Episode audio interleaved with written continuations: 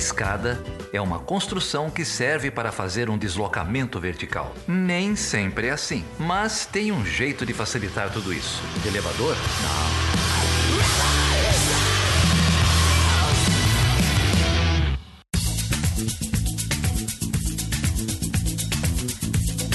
Seja bem-vindo e seja bem-vinda a mais uma edição do Estando Escada. O meu nome é Felipe Mendonça. E eu sou a Débora Prado. E aí, Débora, como que você tá?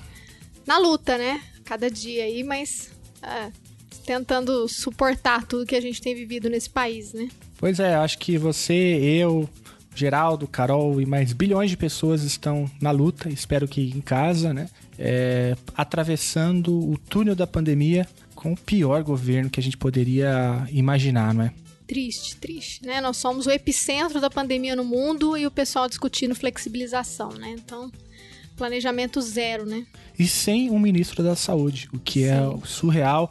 A história não será generosa com esses crápulas e fascínoras que hoje ocupam o governo do Brasil, mas como o Geraldo sempre diz, ele não tá aqui, né? Então eu vou fazer essa isso por ele. Não vamos falar desse crápula não, vamos falar é, de outras coisas.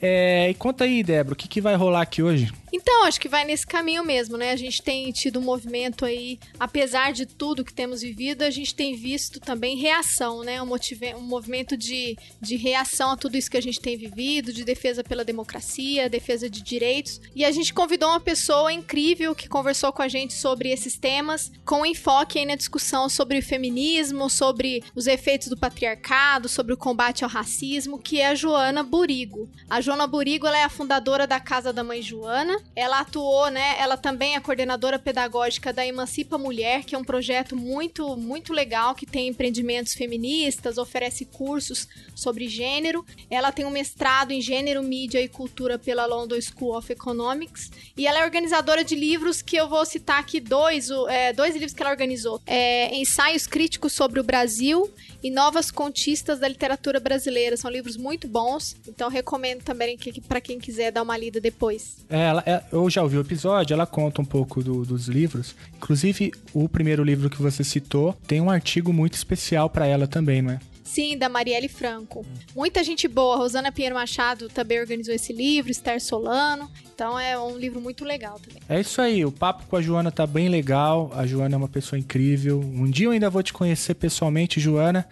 Aprendi demais com o episódio, eu tenho certeza que os ouvintes também vão aprender. É um papo sobre feminismo, mas é um papo muito mais amplo também. Inclusive, nós homens precisamos ouvir com muita atenção, porque é um papo sobre antirracismo, sobre ativismo, sobre direito das mulheres, sobre política e, claro, sobre interseccionalidade, não é isso?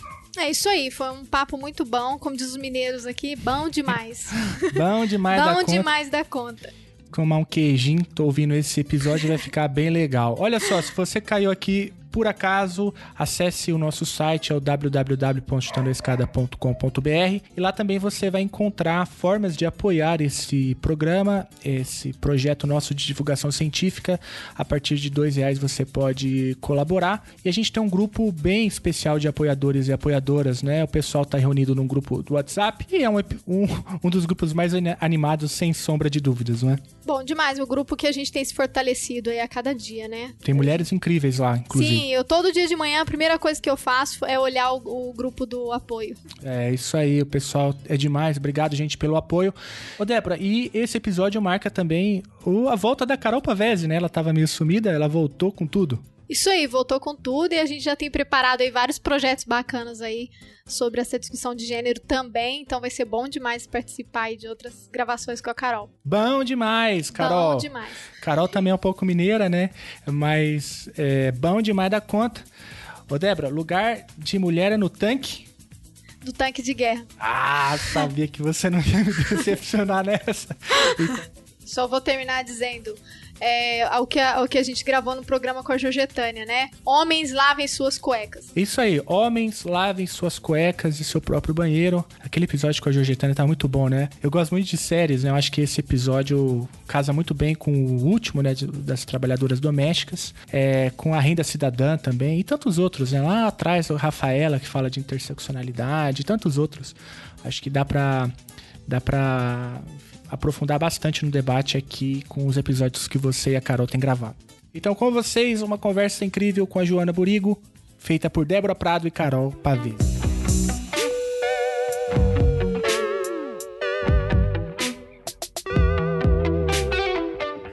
Eu não quero ver o ódio nas esquinas da cidade que eu ando com as meninas e caminhar à meia-noite à luz de velas pra enterrar sonho que não era o meu, mas era o dela. Eu não quero ver armados nas esquinas consumindo a minha alma levemente, leve feito a luz, leve minha voz, leve minha luta, só não me deixa respirar.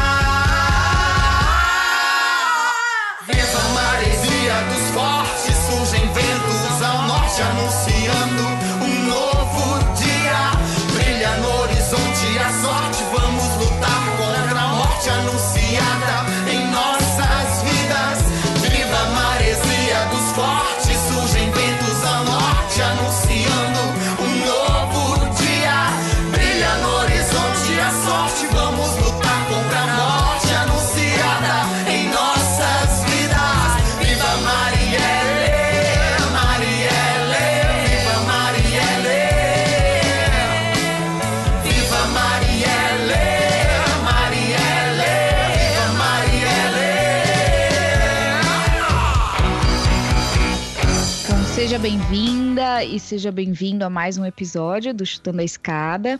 É um prazer estar aqui de volta, dei uma sumida aí, ah, mas agora voltei, né, com esse confinamento social. Fui obrigada a ficar em casa, estava dando as minhas voltinhas por aí.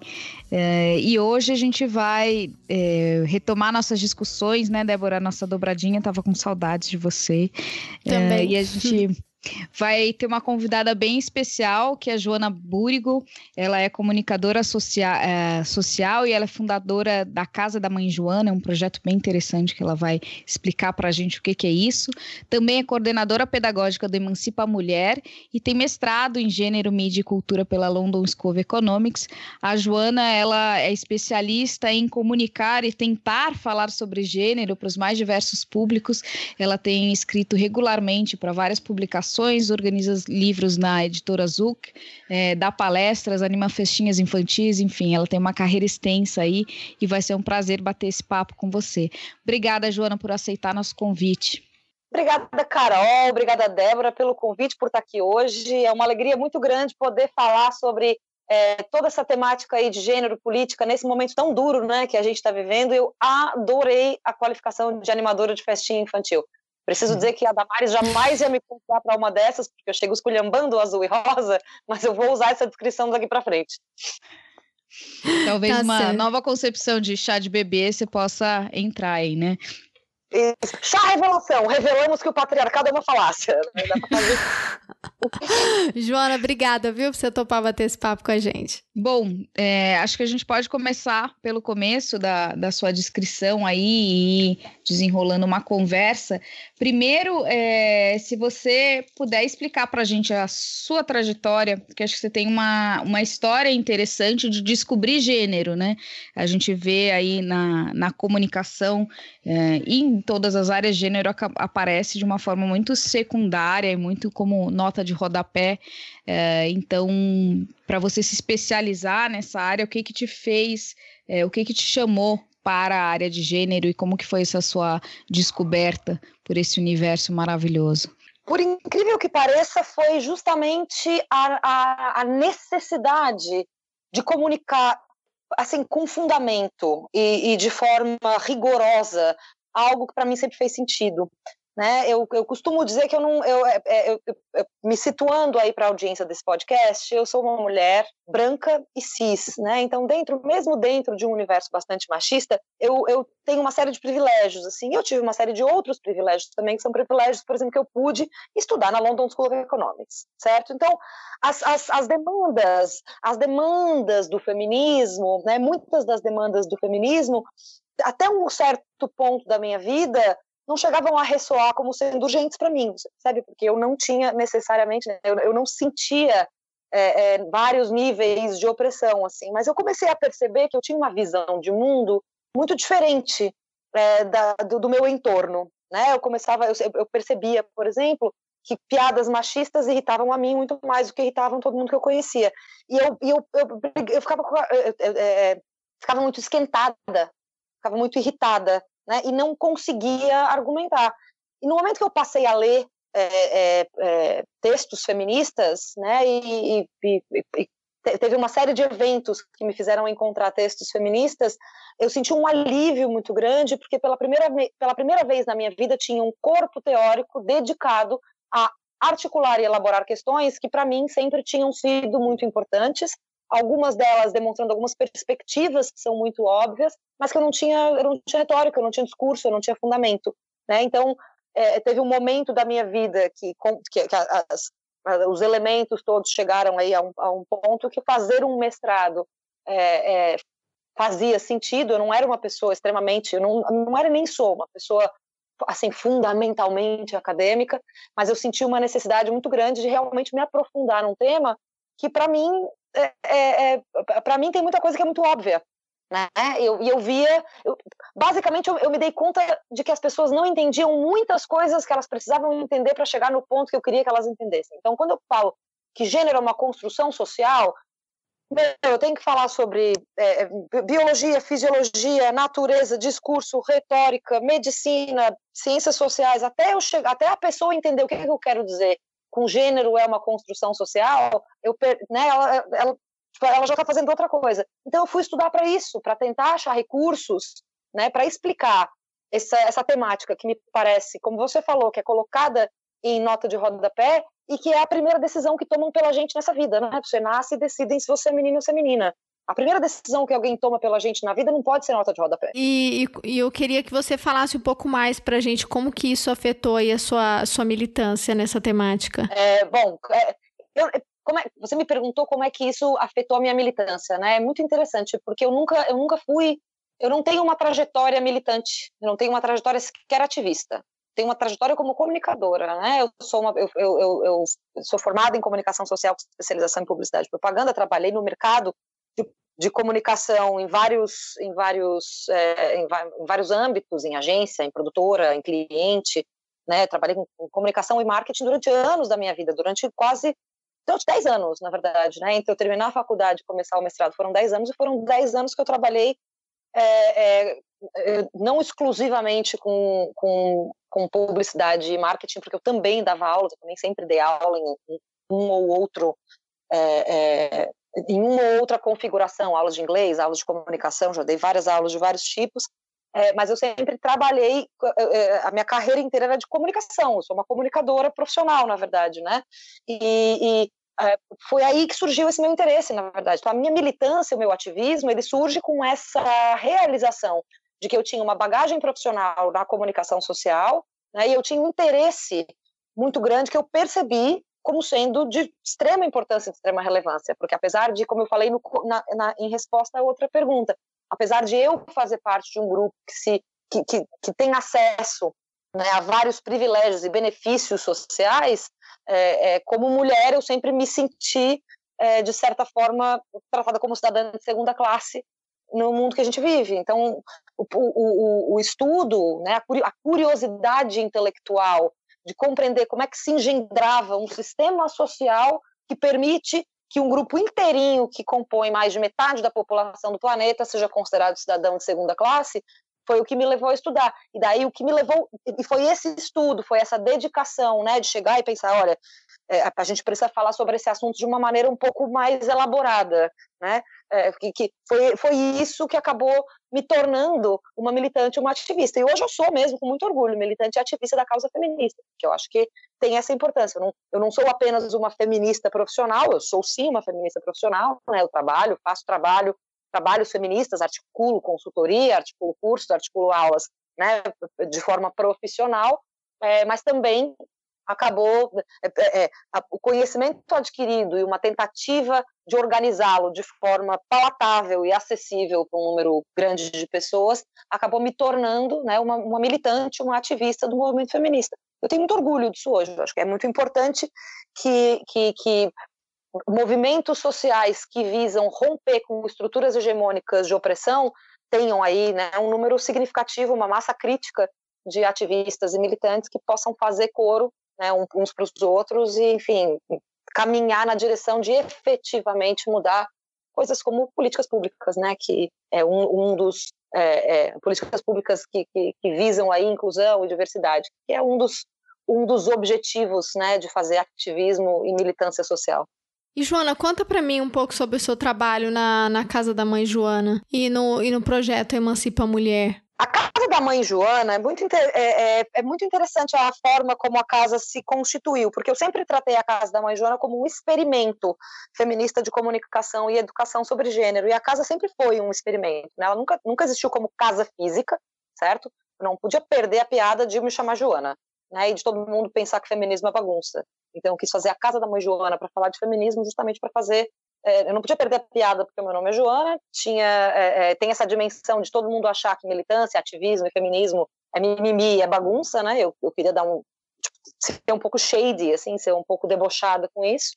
É, mas a casa surgiu, assim, eu tava, eu, eu ainda estava fazendo mestrado, é, ainda tava, tava na, estava na verdade lendo Feminismo é para Todos da Bell Hooks e na, no verso era um, era um PDF impresso, sinto dizer, e no verso desse PDF está o um modelo de, de, do que, que eu queria atingir com a Casa da Mãe Joana. Né? E o que eu me dei conta na época foi que eu já conhecia muita gente que estava é, trabalhando com a temática. Né? Eu, a, a, a, partir do meu mestrado, a partir das conexões que eu fiz com colegas é, no, no, no, curso de Gênero, Mídia e Cultura, é, eu, eu, me dei conta de que eu conhecia muita gente fazendo trabalhos interessantes e quis criar um, um, um hub, assim, um, alguma espécie de conexão. Eu fiz um grupo de Facebook, eu fiz um grupo de Facebook, eu realmente não sabia o que, que, ia acontecer com aquele grupo.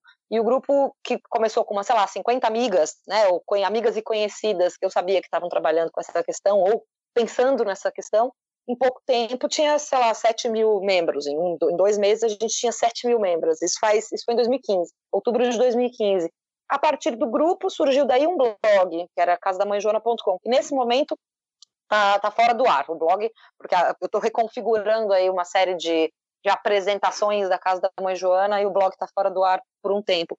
Mas o blog se desenvolveu justamente a partir né, de, de, de eu perceber que as discussões que estavam sendo é, é, que estavam acontecendo no, no, no grupo Uh, algumas, das, algumas das mulheres estavam produzindo textos, eu comecei a pedir para que elas permitissem que eu publicasse texto. Chegou um momento que as pessoas me mandavam os textos delas para eu publicar no blog. Então o blog, o blog é, é, foi usado como plataforma para como repositório né, de uma pluralidade muito grande de vozes. Assim, a gente tem até homens brancos cis que foram publicados no, no blog, certo? A gente é um blog super diverso até mesmo o Homem Branco Cis pode ser compartilhado lá na, no, no, blog da Casa da Mãe Joana. Não é a maioria, obviamente, né, a maioria dos textos, mas, mas é, é o, o, a nossa visão de abertura dialógica era um pouco essa. Todas as vozes é, é que estão aqui para construir né, criticamente um feminismo, um, um, discurso feminista engajado são bem-vindas. A Casa da Mãe Joana acabou chamando a atenção de, algumas, é, de alguns companheiros de trabalho com quem eu estou até hoje, né? Que foi a Luciana Genro, que me chamou em 2016, a mim e a Winnie Bueno, para criar uma escola feminista e antirracista. Em 2017, eu e a Winnie criamos o curso Laudelina de Campos Melo, que foi o primeiro curso oficial da Emancipa Mulher, que é essa escola fundada e presidida né, pela Luciana Genro, que é presidente também fundadora da ONG Emancipa, aqui do Rio Grande do Sul, e a Rede Emancipa é uma rede nacional de educação popular, Aqui em Porto Alegre, o cursinho popular para universitário da Emancipa já existe há 10 anos, e, e, né, enfim, e, existe exatamente para dizer o que faz no título, né, um cursinho popular para universitário, oferecido gratuitamente para a população de Porto para jovens, né, e não só jovens, a maioria jovens, mas para quem quiser ingressar na universidade, e é um curso e é um curso gratuito. E ela quis aproveitar a estrutura da ONG, né, a Luciana, para inserir nessa estrutura a, a, a, formação feminista antirracista. A Lu tinha acabado de ler Mulheres, Raça e Classe da Angela Davis e, tava, uhum. e percebeu percebeu que um curso precisava ser criado, porque percebeu que existia muita literatura, percebeu que existia todo um corpo é, é, teórico feminista e antirracista, e ela quis criar essa escola. Então ela chamou nós duas. A Winnie hoje não está mais na Emancipa Mulher, a Carlinha Zanella entrou no lugar da Winnie em 2018, gente, e desde então eu e a Carlinha estamos dando esse mesmo curso, a Winnie, obviamente, né, o curso é da Emancipa, é, é, eu e a Carla damos esse curso, e recentemente este curso foi transformado, ele foi traduzido para o formato de uma cartilha pedagógica.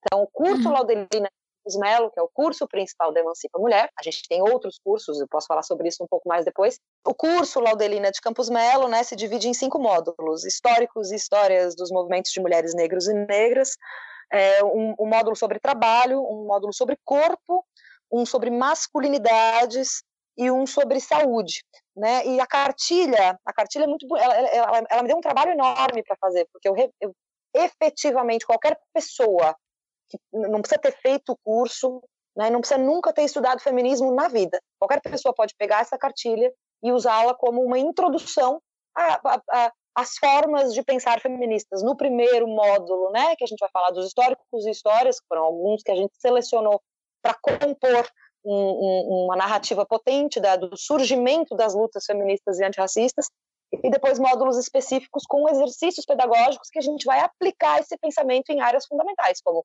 trabalho, como saúde, enfim. Então, a, a cartilha hoje está sendo distribuída gratuitamente. Ô, Joana, deixa eu, deixa eu ver então se, se eu entendi. A, a, o projeto né, da, da ONG Emancipa Mulher, ele, ele nasceu também, ele tem ali o seu embrião no, na, nas propostas discussões de texto da Casa da Mãe Joana, né? E de temas que surgiram ali, foi esse o caminho, assim. Eu queria saber também sobre o, o projeto da Casa da Mãe Joana, tem um texto da Marielle Franco também, né? Uh, então, entre os textos que foram escritos, eles transformaram em livros. Conta pra gente mais sobre isso. Então, o, a, o, o que chama, a, a, a, Casa da Mãe Joana, na verdade, foi o que botou meu nome no mapa. Certo? A, a uhum. partir de eu ter feito a casa, a partir de eu, de eu gerenciar um grupo de discussão e, e, e, ter um blog, e obviamente eu fazia outros trabalhos que eu sempre fiz, né? A gente fez, por exemplo, no primeiro ano da, da, da Casa da Mãe Joana, a gente fez um folheto para o Acnur, né? Pra, justamente para falar com refugiados, homens, falar sobre legislação de gênero no Brasil. Então sempre teve esse elemento de prestar consultoria para questões de gênero. A casa, então a casa me botou no mapa e foi a partir da casa que a Luciana sabia, tipo, a Luciana identificou esta feminista com especialização em gênero chamada Joana que talvez me ajude a escrever esse curso. Faz sentido? Foi assim que teve essa, essa proximidade. Uma outra empresa, né, outra empresa não, uma empresa que entrou em contato comigo a partir disso foi a editora Zuc. A editora Zuc publica os livros dos quais eu sou organizadora. A editora Zuc se deu conta de que tinha muito poucas mulheres na sua carta de autores, né? E pensou, olha, a gente precisa dar uma, uma equilibrada nos, na, na, na, no nosso portfólio.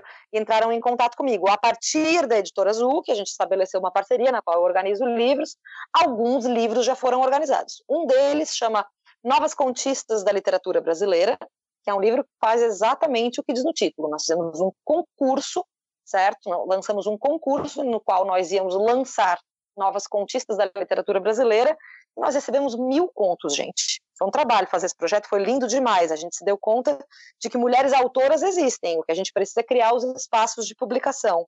Durante o desenvolvimento do Novas Contistas da Literatura Brasileira, surgiu a ideia de fazer o Tem Saída Ensaios Críticos sobre o Brasil, que foi o segundo livro que eu publiquei pela editora Zuc. O Tem Saída Ensaios Críticos sobre o Brasil é um livro que foi organizado por mim, pela Winnie Bueno de novo, pela Rosana Pinheiro Machado e com a Esther Solano, de parceria, né?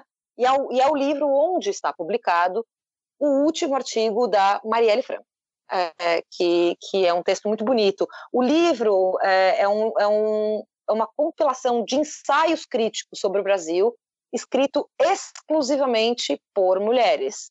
É, nós não sabíamos disso quando nós tivemos a ideia, mas é o primeiro e ainda o único livro do Brasil sobre política a ser escrito exclusivamente, escrito e organizado exclusivamente por mulheres. Então, é bom. Você também essa trajetória, então, é, né, é, é, bem interessante porque você começa com um projeto de comunicação, tipo o nosso podcast, é uma ideia mais despretensiosa, mas mais por um desejo também de, de canalizar, de, de projetar de alguma forma é, essas suas ideias e, e de agregar, né, uma, e promover uma discussão, uh, e que isso acaba depois rendendo todos esses frutos, tanto dos livros quanto dessa passagem para o Emancipa, né, e o desenvolvimento do Emancipa Mulher, que acho que a gente vai voltar também, porque o Emancipa faz um trabalho maravilhoso no Brasil inteiro hoje, né, uma rede que tem um alcance aí. É, de norte a sul do país e, e, tem cada vez mais importância, ainda mais uh, quando as, as desigualdades tornam-se mais latentes.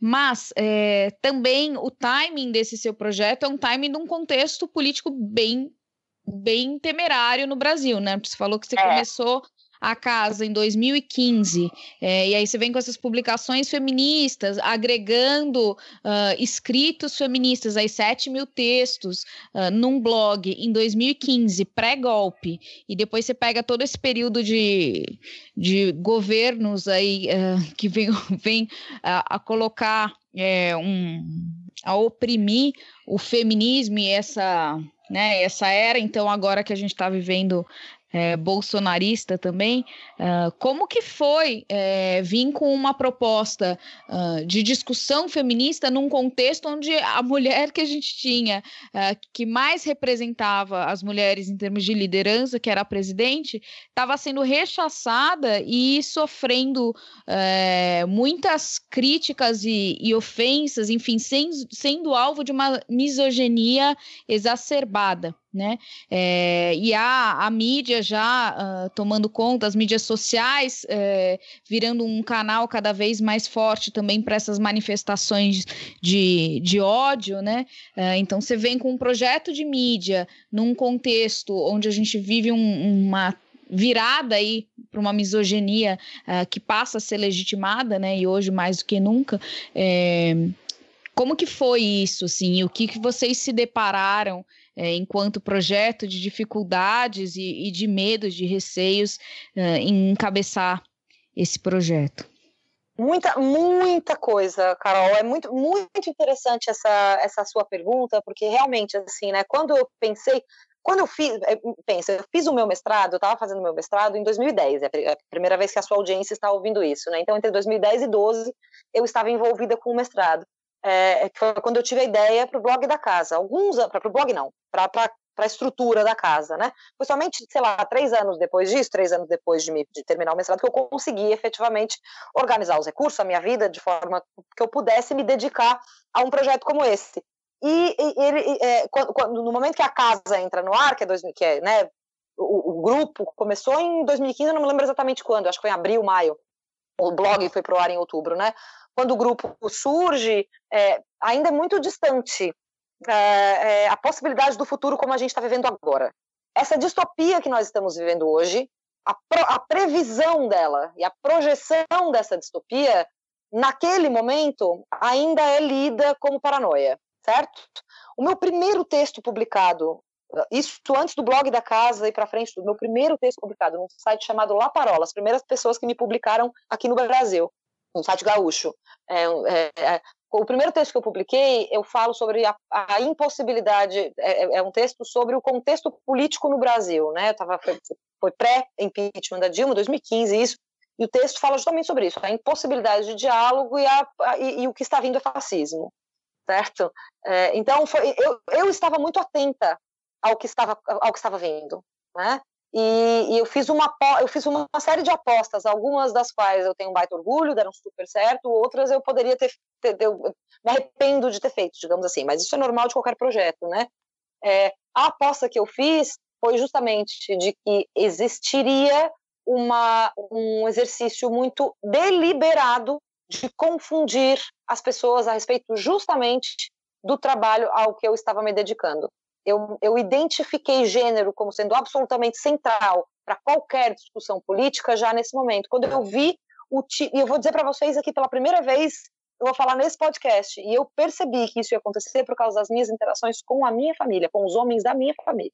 A recepção que os homens da minha família passaram a ter pro que eu tinha, ao que eu tinha para dizer se tornou muito mais agressiva e violenta. E foi ali que eu comecei a ver que existiu uma necessidade muito grande de, de, de, de estender, de, de, de amplificar, né, de aumentar a educação sobre esse tipo de discurso, porque ele ia ficar cada vez mais central para qualquer debate político. E essa foi, tipo, essa foi a essa foi a previsão mais certeira que eu fiz na minha vida. Você está ouvindo Chutando a Escada, um podcast de política internacional e divulgação científica em relações internacionais. Para apoiar este projeto, acesse chutandoaescada.com.br barra apoio.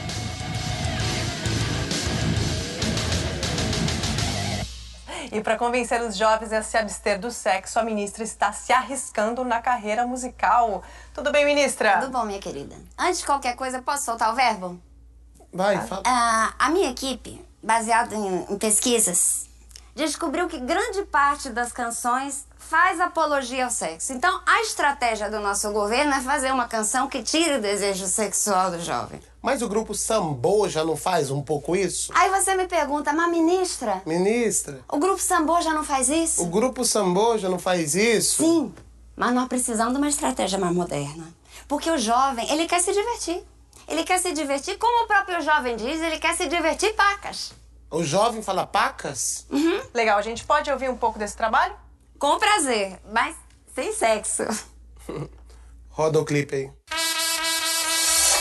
Agora eu tô solteira, mas escolhi esperar daquele jeito. Ela não transa, não engravida. Ela é jovem, mas é prevenida.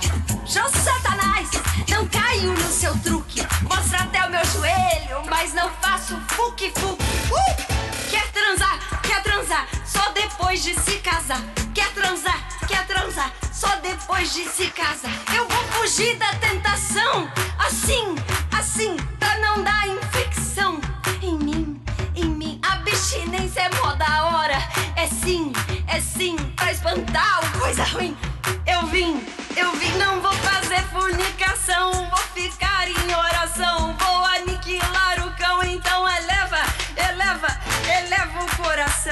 Levanta o dedinho, diga que não. É o bonde da abstenção. Então eleva, eleva, eleva o coração. Levanta o dedinho e diga que não. É o bonde da abstenção. Tchum tchá, tchum tchá, tchum tchá, tchá. Mais ou menos isso que a gente estava conversando, né? Seguindo esse mesmo raciocínio, vivemos um momento de primavera feminista aqui no Brasil, né? E, e aí nós vimos movimentos crescendo aqui, inclusive as mulheres colocando as ruas, né? Na época contra o Eduardo Cunha, tem um documentário muito bom sobre isso também. E agora a gente vive um momento que muito semelhante à discussão do que existem diferenças, mas a gente vive um backlash muito forte, né?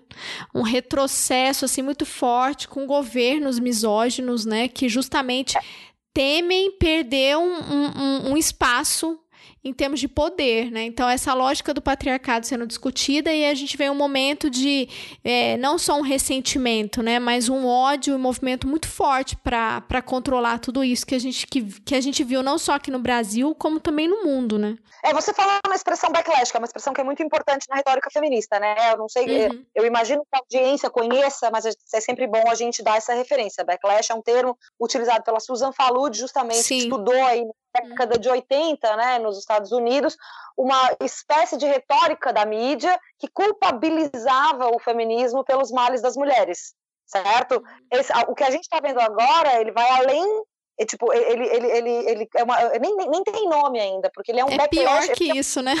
Eu chamo ele do backlash da volta dos que não foram, sabe? Porque ele não Sim. chega nem a culpabilizar o feminismo, né? Ele trata ah, uma das músicas de campanha do, do- do- do- dos apoiadores do Bolsonaro era para feminista ração na tigela. Vocês lembram disso, né?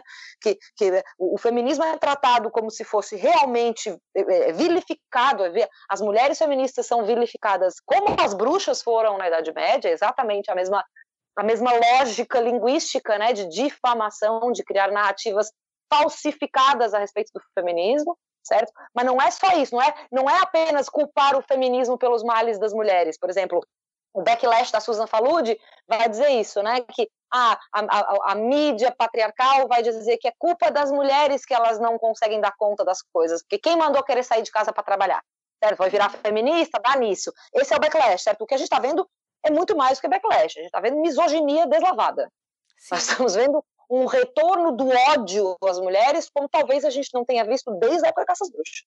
Sim, é, na, na, quando o Bolsonaro foi eleito, já eu me lembro de ter, de, agora eu não vou lembrar de cabeça assim o texto, mas eu me lembro que já falava muito sobre isso, sobre como a ascensão de governos de extrema direita estão relacionados com essa onda misógina de homens que, que não querem perder um espaço de poder, né? Não querem, man, querem manter um status quo, né?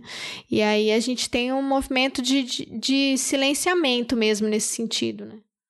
Isso, eu acho que é isso mesmo, porque eu, o que eu acho interessante, eu sempre gosto muito de pensar, de usar a psicanálise como, como instrumento analítico para pensar gênero, certo? Porque se você vai falar com os homens, eles não têm essa dimensão consciente. Eu não quero perder poder, sabe?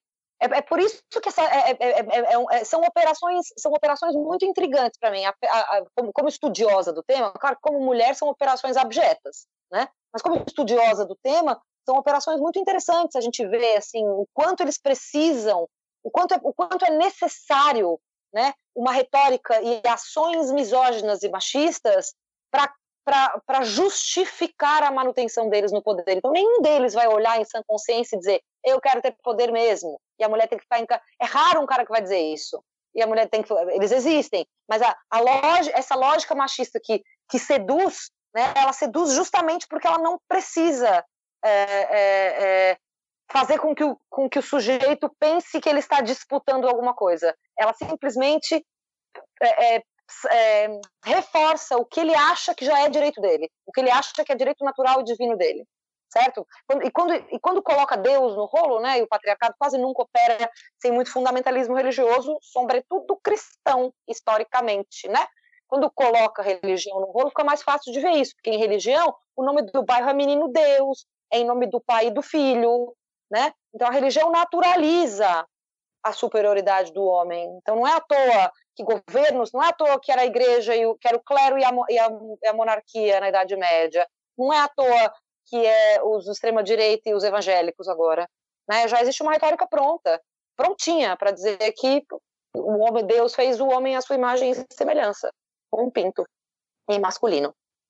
É, principalmente essas religiões monoteístas, né? Que isso também dá uma guinada é, nessa questão, né? A mulher some também do, do divino quando a gente abandona uh, religiões mais pluriteístas, politeístas, né? Onde a gente tinha várias deusas, deusas da fertilidade, deusas da sexualidade, e aí a gente apaga a mulher e ela aparece só como a mãe, né? É, a mãe virgem ainda, né? Então, quando ela quando a mulher está na, na história, é, ela está numa forma de, de provedora aí de, a, através da sua fertilidade, né? Ela só é uma barriga, uma barriga Inclusive, santa, pura e intocada, né? O meu grande amor pelas divas pop, que é um dos, dos cursos que eu, que eu já dei na vida e posso voltar a dar, é, é, vem justamente da Madonna, de perceber o deboche de uma mulher ser chamada Madonna e agir como ela age. Né? A Madonna entendeu muito bem o, a forma simbólica como o patriarcado se instaura no Ocidente através do catolicismo. E ela sempre foi muito iconoclástica nesse lugar. Né? A iconoclastia da Madonna da década de 80 é todinha no, em nome do pai e do filho. Né? É, é eu, sempre me pareceu muito interessante justamente esse resgate. Assim, que ela, ela sempre me pareceu muito inteligente nesse lugar, em jogar justamente né, com as questões do patriarcado que são mais. É, é, que são realmente, apesar de não usar termos como feminismo e patriarcado, a Madonna simbolicamente vai explorar justamente né, a iconografia que possibilita que se naturalize os homens como detentores naturais do poder.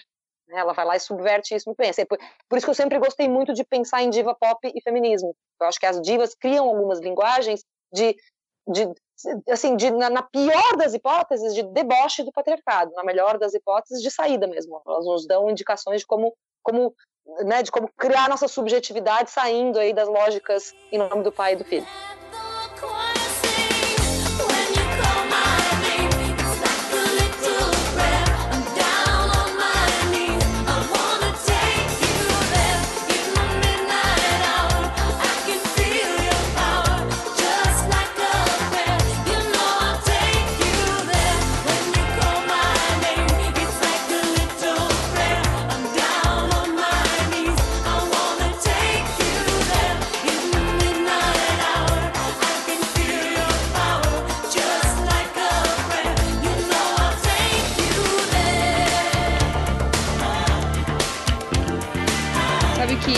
Vou voltar num ponto, né? E a gente entrou nesse assunto de divas e religião, é, mas quando a gente estava falando dessa guinada, desse processo de, de backlash, eu fiquei tentando imaginar, e lógico que a gente está num momento de pandemia onde é, os debates políticos e a, e a, mídia né, tem uma ênfase uh, quase que total nessas questões, né? Tanto é que uh, outros eventos políticos tão importantes estão passando despercebidos e com uma atenção bem secundária.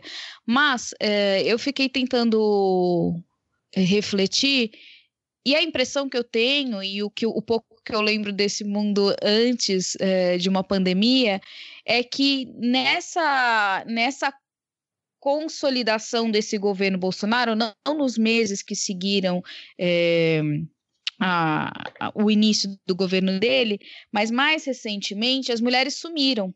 Não sumiram uhum. em termos de representação, mas sumiu até do discurso, né? É, uhum.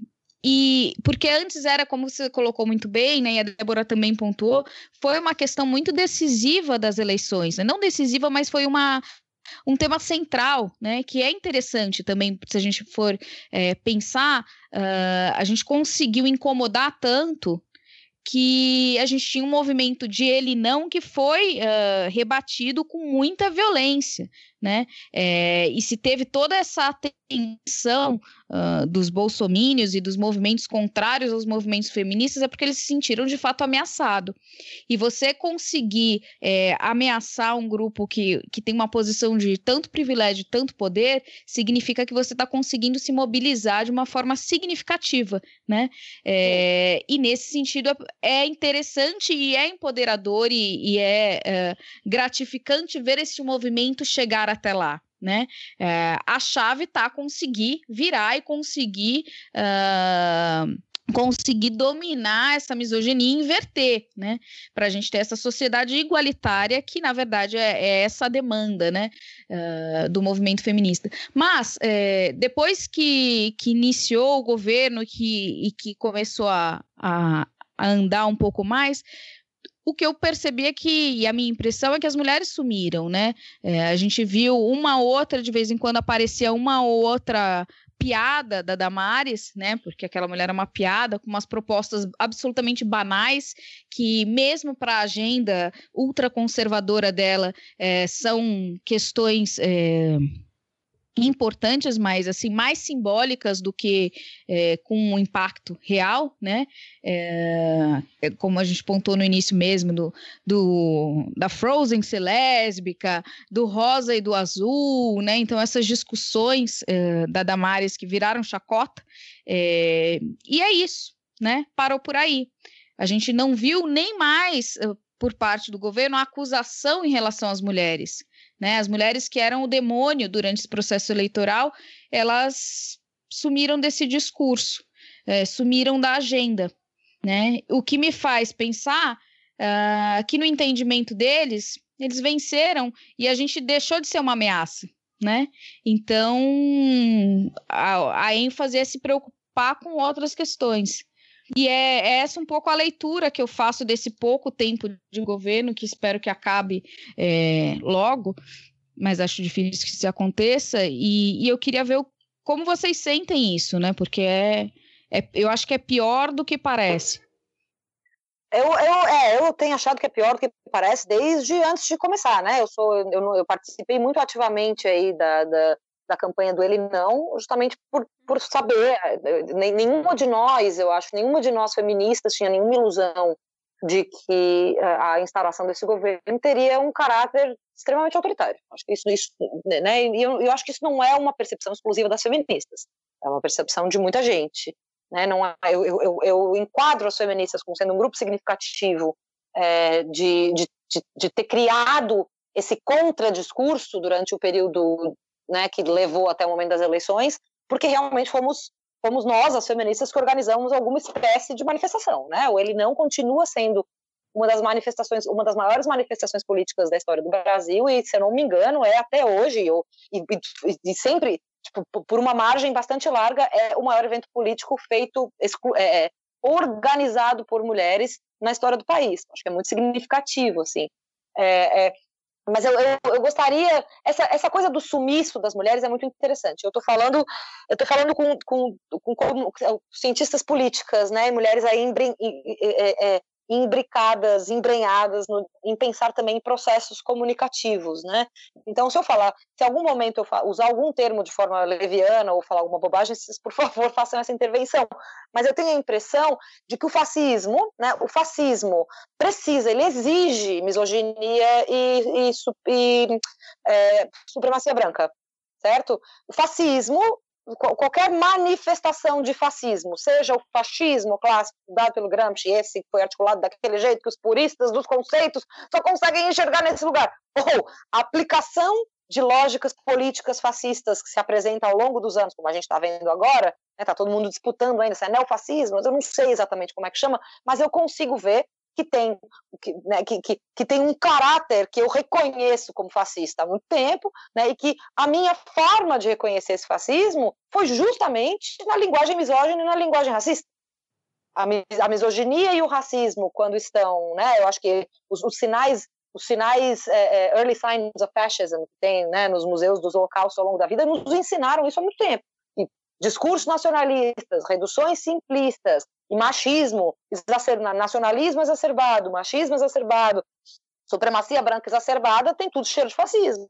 Né? Então, então, é, a minha leitura de, que o que estava por acontecer estava muito próximo de ser é, é, um, um, um, contexto político que pode ser descrito muito facilmente como fascista, veio justamente da criação da retórica misógina a respeito da Dilma, da, do quão fácil foi compararem a cusparada que o Jean Willis deu no Bolsonaro com o Bolsonaro ter elogiado o Ustra, né, que foi o torturador na Dilma, no dia que ele votou a favor do impeachment da Dilma. Quer dizer, existiam aí uma série de sinais é, que, para quem está pensando em comunicação social, em ciência política e gênero, né, nos indicavam muito claramente que seria um governo fascista a partir do tratamento das mulheres. Né? Sim, o próprio Mourão, né? Ele chegou a fazer, enquanto atuava no governo da Dilma, ele chegou a fazer uma homenagem à Ustra e ele foi demitido, exonerado do cargo e agora virou vice. Né? Então, é, assim, é muito então, simbólico, então, né? Então, o que eu estava dizendo, né? Eu, me parece esse apagamento que foi a, a, a, onde você levou a sua pergunta, né? Esse apagamento me parece ser tipicamente fascista, e tipicamente patriarcal, é onde o fascismo e o patriarcado andam de mãos dadas. E, é, é, e, e, tipicamente racista também, porque você efetivamente vai aniquilar sujeitos que não cabem na sua narrativa, você vai aniquilá-los concretamente, né, com morte, que é os casos clássicos, por exemplo, se a gente for pensar no nazismo alemão, né? A, a, a, aniquilação se deu sem uma sombra, sem nenhuma sombra de dúvida, a partir da aniquilação brutal, né, de, de, de judeus. Mas essa aniquilação dos judeus aconteceu simbolicamente antes, né? Foi criar, foram criados discursos, foram promovidos discursos que justificavam, né, que, que justificam a aniquilação desse outro. E a gente viu isso para as feministas, ração na tigela certo? A gente tem visto a criação desses discursos, a gente tem visto a propagação, né, e, a, e a, a, o contágio desse discurso desde muito tempo atrás. A gente está falando aí dos incels, desses caras que habitam aí partes, partes obscuras da internet da vida e que se, e que se utilizam de machismo como narrativa principal para tudo, né?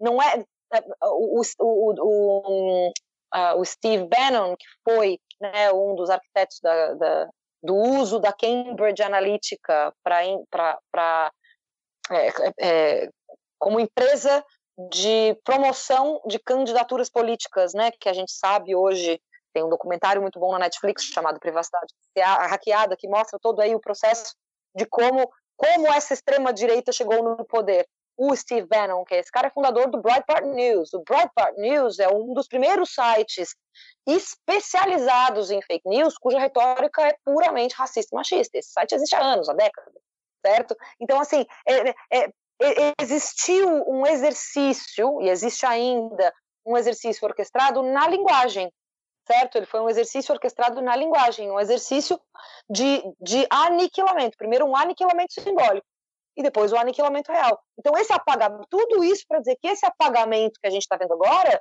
para mim, ele é o resultado mais esperado do que estaria acontecendo. A Damares, inclusive, a Regina Duarte, a própria, a própria primeira dama, né, estas, uh, aquela foto das três com vestido de bolinha juntas, né, as irmãs cajazeiras juntas, aquelas mulheres são absolutamente instrumentais e mulheres como elas já foram utilizadas milhões de vezes na história para a implementação de projetos de poder patriarcal. Elas são utilizadas como as queridinhas, né? Olha, olha aqui as queridinhas. Essa aqui foi chamada para ser ministra. Essa aqui também. A primeira dama tem um papel essencial na comunicação com os deficientes, que, a, que ela tem, né, a, a, a primeira-dama tem essa característica de sempre usar, é, é, é, de sempre fazer esses trabalhos de caridade, né, ela está sempre envolvida nesses discursos, mas se utiliza essas mulheres de forma muito instrumental, elas primeiro servem esse discurso de, olha, olha como é que é, que é o que, que, é o que Raywin Connell chama de feminilidade enfatizada, uma feminilidade que serve ao patriarcado, certo? Elas, num primeiro momento, servem para dizer, gente, viu, a gente nem é tão ruimzão assim, tem até mulheres no nosso governo. Depois, enquanto elas estão operando, elas são uma chacota, certo? A Damares é uma chacota, você falou, é uma piada. Não é, não é um acidente que a Damares é uma piada. Não é um acidente que a Regina Duarte, a namoradinha do Brasil, foi eleita para foi eleita, foi escolhida para o Ministério da Educação. Essas mulheres são muito instrumentais. Você primeiro usa, né? Primeiro as coloca como sendo, olha aqui, é, olha como a gente não é machista, tem até mulher no nosso governo.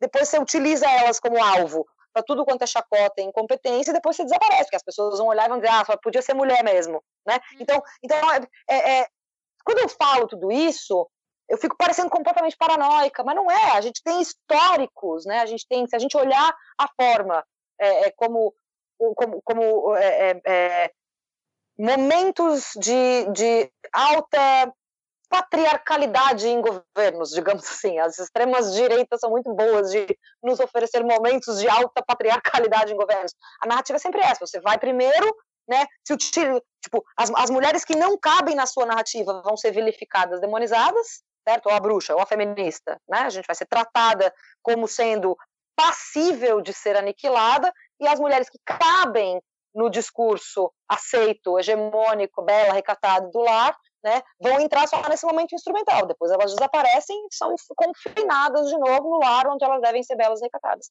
É, a, a lógica de gênero é a lógica mais fundamental do momento político pelo qual a gente está passando. Não, a, a, gênero e raça são as lógicas mais fundamentais do momento político pelo qual a gente está passando. Não tem nenhuma dúvida a respeito disso.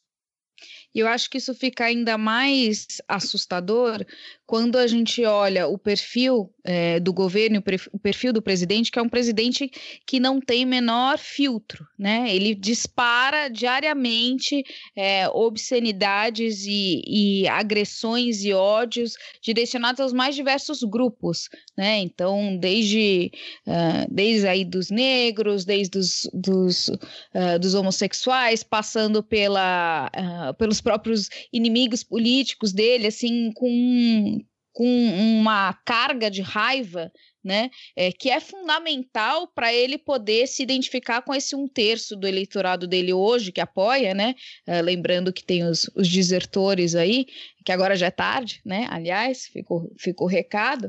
É, mas é, é, interessante porque quando a gente compara que é alguém que não tem menor filtro e que destila tanto ódio, ele tem se omitido nesses discursos de, é, de continuar proferindo suas agressões às mulheres. Né? O que leva a essa falsa percepção, então, de que, as, é, de que não é, uh, de que as mulheres não são mais o alvo. Né, desse governo e não são mais as inimigas desse governo, porque ele nomeia diariamente, cotidianamente, os seus inimigos, né, inclusive os inimigos imaginários que ele tem. Uh, e as mulheres somem né, desse discurso. Então, é, é eu acho que é mais. Uh, mais relevante ainda, mais preocupante ainda essa questão é, de gênero. Isso acho que é um indicador e leva a essa falsa sensação de que então está tudo bem, né? Não somos mais atacadas, está tudo bem com as mulheres, é, fizemos as pazes, uh, mas uh, essa omissão é justamente o que preocupa, né? É... É, essa omissão, na verdade, ela é apagamento né? Porque é isso, quando é, é, ao longo eu vou, eu vou botar esse exemplo em outro lugar. Eu vou, eu vou ser horror, não é horrorosa a palavra. Eu vou ser bem polêmica aqui e eu vou tirar, eu vou descentralizar o Bolsonaro é, como sendo como sendo quem faz isso exclusivamente. Isso é, ele está, a gente percebe isso acontecendo no governo Bolsonaro e isso não me surpreende nem um pouco, porque eu qualifico a estrutura, né, a estrutura, é, é, a forma, a, o modo, o modus operandi, né, como se organiza a instauração do governo dele, como sendo fundamentalmente patriarcal, né? É, é esse apagamento é o que a gente vê, por exemplo, dentro das esquerdas. No momento que a gente vai falar, por exemplo, que a pauta de gênero e raça são fundamentais e as, os nossos aliados nos dizem que essa é pauta secundária, esse apagamento está em operação. Sim. Né? Quando, quando alguém me diz que o momento não é de pensar em gênero, essa pessoa está apagando a necessidade das mulheres. Porque o que elas estão falando é justamente isso. Não é a hora da gente falar sobre política pública para vocês. Ou seja, vocês não são recipientes primordiais de política pública. Ainda mais em um momento que a gente vai ter eleições, né? Então, assim, como, como falar que não é importante, né, discutir isso? Eu tenho, eu tenho pavor da expressão política de identidade, porque você me diz qual política é feita com holograma? É, mais ou menos colocar numa caixinha, né? Então, assim, ó, discussão de gênero fica naquele pacotinho ali. Então, né, a gente discute naquele grupo que vai ficar marginalizado para problematizar isso e nós vamos pensar nas grandes questões, né? É, esse, é, é, esse é um debate muito, muito intenso, inclusive na nossa área, assim, de como, por exemplo, situar os estudos de gênero. Porque se você cria uma categoria específica, você corre o risco também de todos os trabalhos que permeiam o debate de gênero, seja em temas de política externa, de segurança, é, de direitos humanos, sejam, sejam encaminhados para um único grupo né? Então, Sim. assim, o pessoal discute gênero lá e a gente continua discutindo Sim. política externa. Então, assim, é a questão que, que da transversalidade, da importância desse tema. E eu queria te fazer uma, eu queria fazer uma pergunta para você também sobre essa questão da interseccionalidade que você apontou de raça e gênero, porque é muito interessante quando, quando a gente observa né, como esse discurso é muito parecido, não, é bem pior, concordo com você, é muito pior do que a, a falou de discutir lá nos anos 80, né, mas de retomar aquele papel da mulher no papel do feminino, né, da, da mulher do lar, da mulher recatada, uh, da, da mulher que vai ser submissa e por aí vai. Como esse discurso, ele cola e ele serve para mulheres brancas. Não é à toa que nós temos mulheres brancas que, que estão em posição no governo, todas as três, né? Todas não, porque são pouquíssimas, são, mas são mulheres brancas, né? Porque é isso, né? A opressão que a mulher branca sofre, ela é diferente daquela que as mulheres negras sofrem no sistema patriarcal, né? Então, para as mulheres brancas não é tão ruim assim, né? A Aida Hurtado falava muito sobre isso, né? Sobre a questão de como o, o homem, ele, ele coloca uma posição de poder nas mulheres através da sedução e não tanto através da opressão. Queria que você falasse um pouquinho sobre isso com a gente também, sobre essa coisa da interseccionalidade, raça e gênero. É, a interse... eu, eu gosto muito de, de, de, tratar esse tema, porque eu, eu, é sempre muito interessante de falar intelectualmente, né? Eu estou falando aqui de interesses intelectuais, assim, de falar sobre opressão quando você faz parte do grupo opressor, certo? Uhum. Sim, não dá, é, sim. Eu sou branca, então qualquer, qualquer comentário que eu vou fazer sobre raça, quem quer que me ouça a respeito dele, é, é, as pessoas brancas não podem esquecer que eu estou falando de uma posição de, de, de, mais poder e privilégio. As pessoas negras nunca se esquecem disso. Assim como as mulheres nunca esquecem que os homens estão falando de uma posição de, de privilégio. Certo? A gente nunca esquece, nunca não sabe. Né? É muito, o que eu acho muito interessante é como nós, mulheres brancas, esquecemos desse movimento. Quando a gente vai interagir com outros feminismos, né, com outras mulheres, é, com mulheres não, não apenas com mulheres negras, mas, por exemplo, com feminismo indígena ou com mulheres trans, certo? O, o, o feminismo branco cis, né, às vezes ele é mais branco e cis do que feminista, certo?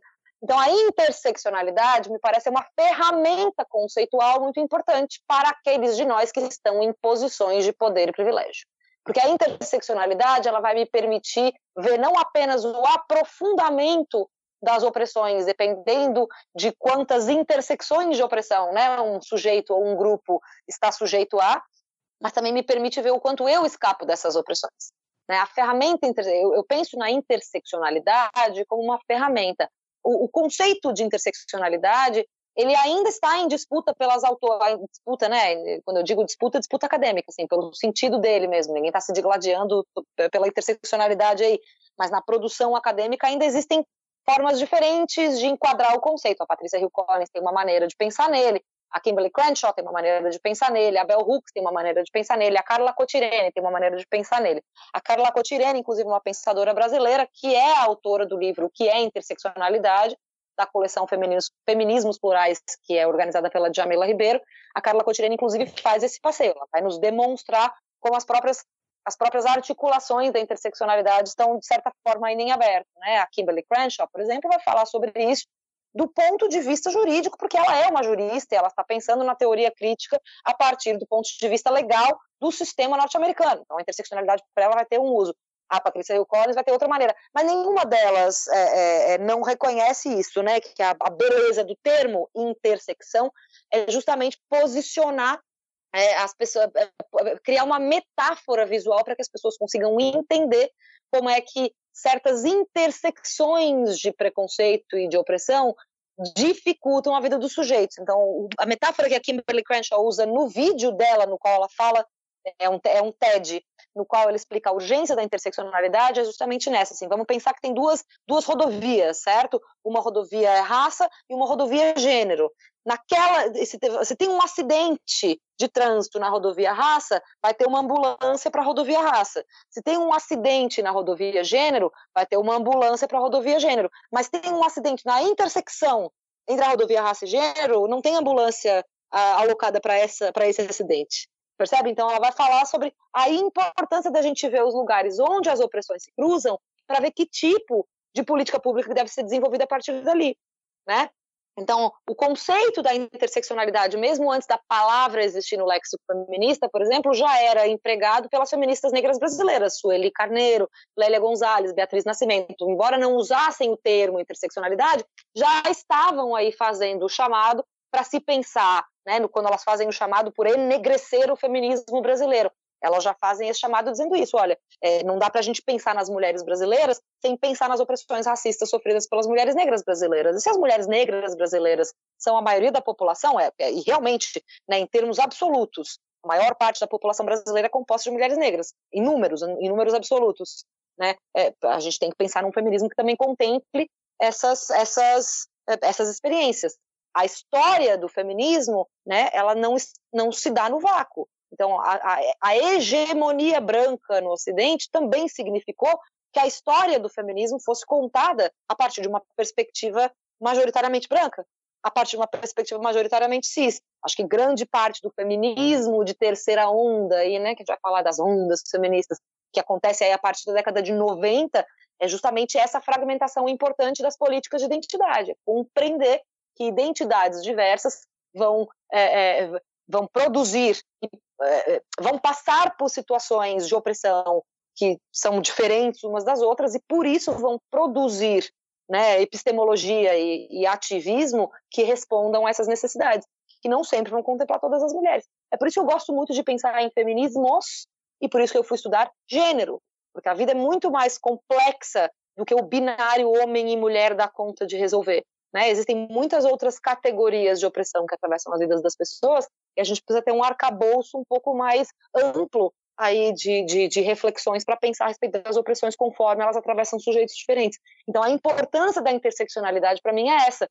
Como ferramenta conceitual, a interseccionalidade, interseccionalidade permite com que a gente permite que a gente é, é, enxergue nós mesmos, o outro e a situação que está sob análise, né, de maneira mais sofisticada do que pensando simplesmente em um ponto de opressão. Eu vou pensar somente em gênero, eu vou estar falhando em, em, em, em articular uma série de outras problemáticas. Se eu for pensar somente em raça, eu vou estar falhando em articular uma série de problemáticas. E se eu pensar somente nas duas, eu também vou estar falhando em ver, por exemplo, questões de acessibilidade ou questões de nacionalidade, ou enfim, e assim por diante. Então, a interseccionalidade me parece ser um dos grandes presentes que o feminismo negro né, e a teoria crítica feminista negra ofereceu para o feminismo em geral, criando aí uma possibilidade da gente ter um feminismo mais complexo e mais sofisticado. É, é, e ao longo, ao longo dessa caminhada feminista, no entanto, uma coisa ficou muito patente para mim, muito evidente. né? Que quanto, quanto mais poder e privilégio, quanto maior, quanto mais próximo, quanto mais próximos estamos de posições de poder e privilégio, mais importante é a nossa escuta e menos importante é a nossa fala, certo? Então, assim, é, eu, eu não vejo risco de ninguém se perder na interseccionalidade, porque eu vejo, porque foi justamente por isso que eu falei que a interseccionalidade é uma boa ferramenta para a gente ver os nossos próprios privilégios também, percebe? Interseccionalidade como ferramenta me permite ter uma discussão com mulheres e compreender que eu sou atravessada por menos opressões que algumas delas e compreender por isso que o impacto que as opressões de gênero têm na vida delas é, é, é pode, pode é, é, isso é muito difícil de mensurar, mas eu consigo compreender que se ela vai, se ela tem uma agenda que não me parece ser relevante, não é porque a agenda não é relevante, é porque eu tenho o privilégio de não ser atravessada por ela. Percebe? Essa é a grande beleza da interseccionalidade. Ela, ela responde a esse chamado que o Milton Santos faz. Ela, ela tira a gente da força da alienação e ela nos força a olhar aquilo que a gente tem em comum e não no que nos separa. Só que quem precisa fazer isso está na posição de poder e privilégio. Entende? Eu não posso, o homem não pode esperar que eu vá entendê-lo. Ele tem que me entender. Uma mulher branca não pode esperar que uma mulher negra entenda, a gente tem que entendê-las. Uma mulher cis não pode esperar que uma mulher trans entenda, a gente tem que entendê-las. A gente, apesar de sermos um grupo bastante é, é, é, como é que, qual é a palavra que eu quero usar? bastante marginalizado, bastante oprimido de todos os grupos dentro da categoria mulher, a mulher branca cis de classe média está bem zaça. Então, cabe a nós fazer esse exercício. Eu... Sim, sim.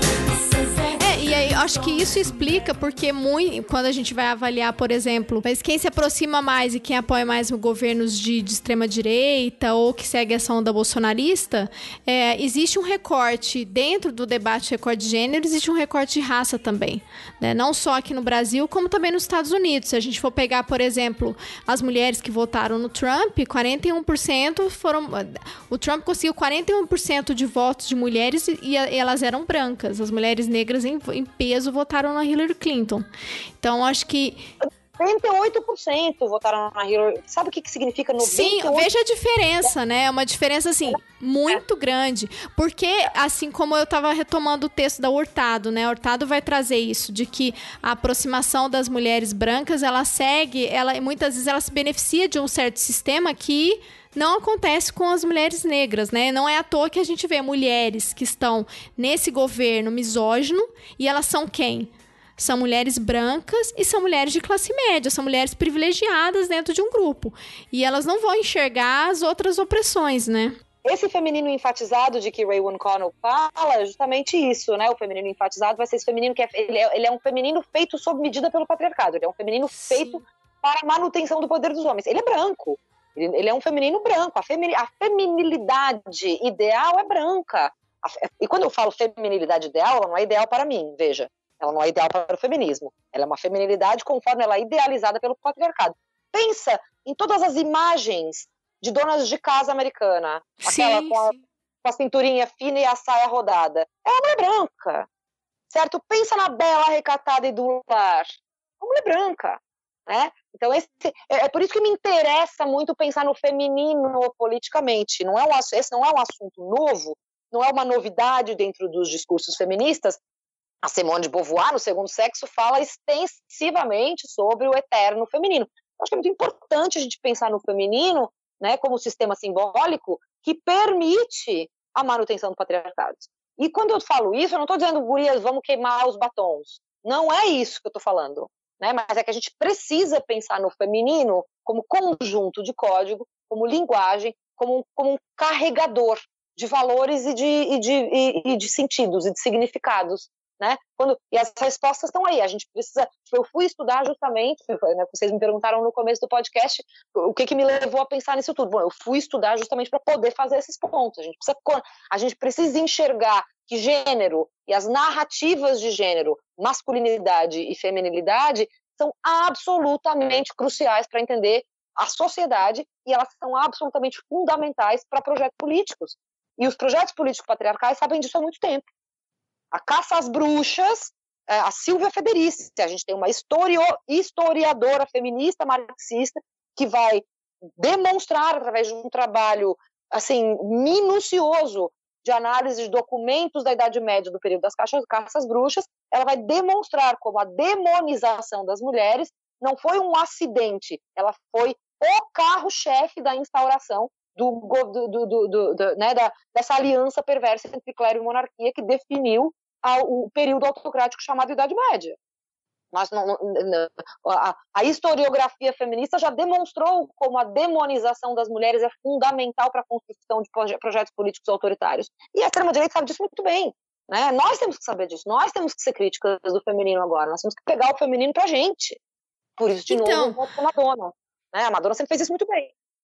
Ô, Joana, eu ia te perguntar justamente sobre isso, porque eu tenho uma dificuldade, assim, com, a, com essa relação, porque eu, eu, eu vejo, acho difícil pensar um feminino feminista porque na maioria das vezes, quando eu vou esbarrar nessa discussão do feminino, de retomada, por exemplo, né, esse debate do, do sagrado feminino, e essa, ao mesmo tempo que tenta trazer a ideia da potência da mulher, né, da mulher que pare, e por aí vai, né, que é essa discussão que eu, que eu também tenho interesse e que eu vivi isso, ao mesmo tempo que a gente tem, você junto com isso vem um discurso que extremamente é, machista e estereotipado. É, que eu já, eu já, eu já vivenciei isso, então eu queria saber um pouco como isso é possível, porque vem aquele discurso também de que a mulher naturalmente ela é mãe, de que a mulher, enfim, de que a mulher é mais. É, é, mais é, subjetiva, aquela coisa, né? Mais emotiva, e aquilo vai me irritando, assim. Eu acho, eu queria que você falasse um pouco sobre, sobre essa. Quer dizer, se você pudesse, né? Falasse o tanto que você quiser, mas sobre essa discussão do feminino feminista, que eu acho um negócio difícil. acho que o erro, é, é, é, talvez eu, talvez eu sou um pouco grosseira, né? Mas o erro é esse, é pensar num feminino feminista. A gente tem um feminista, feminismo não é qualificador. Feminismo é uma maneira de pensar no mundo, certo? É uma mesa feminista? É uma, o que, que seria um feminino feminista? Não faço a menor ideia do que, que significa isso. Essa construção frasal para mim é problemática. O que a gente precisa ser como feministas é críticas do feminino. A gente precisa entender o feminino Sim. como linguagem, a gente precisa entender o feminino como sistema simbólico e entender como é que esses mecanismos linguísticos e políticos e sociais utilizam o, sistema simbólico chamado feminino como moeda corrente, certo? O meu grande interesse em estudar gênero foi justamente esse. Se a gente pensar em gênero como, como epistemologia, o que diferencia os estudos de gênero de, de, da maioria da, da, o que diferencia a lógica de se pensar em gênero de dentro dos estudos de gênero da lógica de se pensar em gênero do senso comum é justamente a desnaturalização e a desessencialização de qualquer uma coisa que signifique feminino ou masculino. E eu vou te dar um exemplo prático disso. Se você pegar uma bolinha rosa, certo? Espremer uma bolinha rosa, não sai uma menina ali de dentro, né? Não, não sai. Nada essencial na cor rosa que se atribua ao feminino nem à mulher. Nós, como sociedade, em uma série de acordos linguísticos, atribuímos rosa ao feminino. Isso é tão, isso é tão é, é, é, é não natural que essa atribuição do rosa ao feminino é recente. Até a década de 40, rosa era uma cor considerada masculina, porque era mais vibrante. O azul era uma cor considerada feminina, por ser mais calma. Você percebe que aí, ó, o qualificador está no feminino e não no feminista, porque o rosa foi considerado uma cor de menino porque era vibrante. A gente atrela vibrância à masculinidade, certo? E o rosa à vibrância. Depois a gente diz que o azul é para menina porque é mais calmo. a gente atrela calma ao feminino, certo?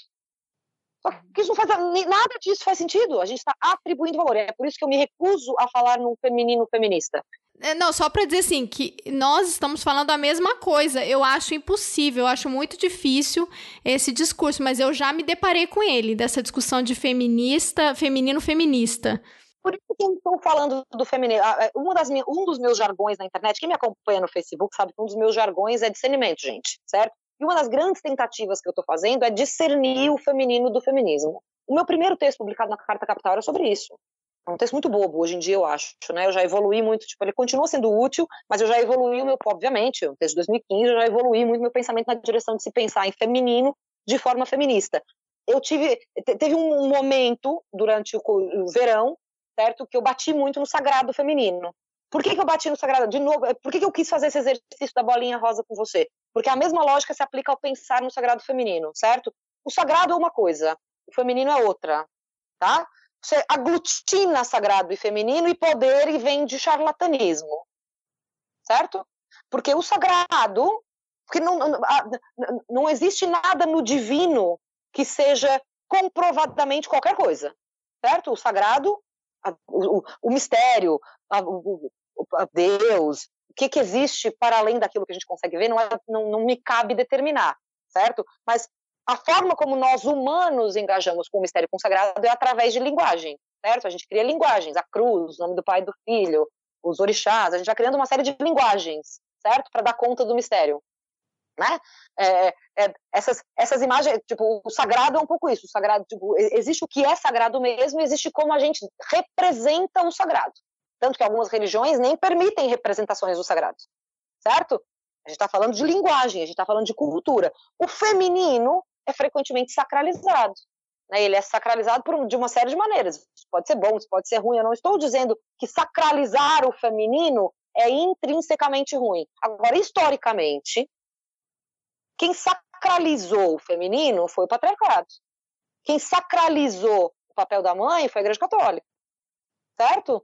é, é, essa, essa é, atribuir, um, atribuir um valor sobrenatural ao feminino possibilitou historicamente uma série de opressões a partir desse mesmo feminino.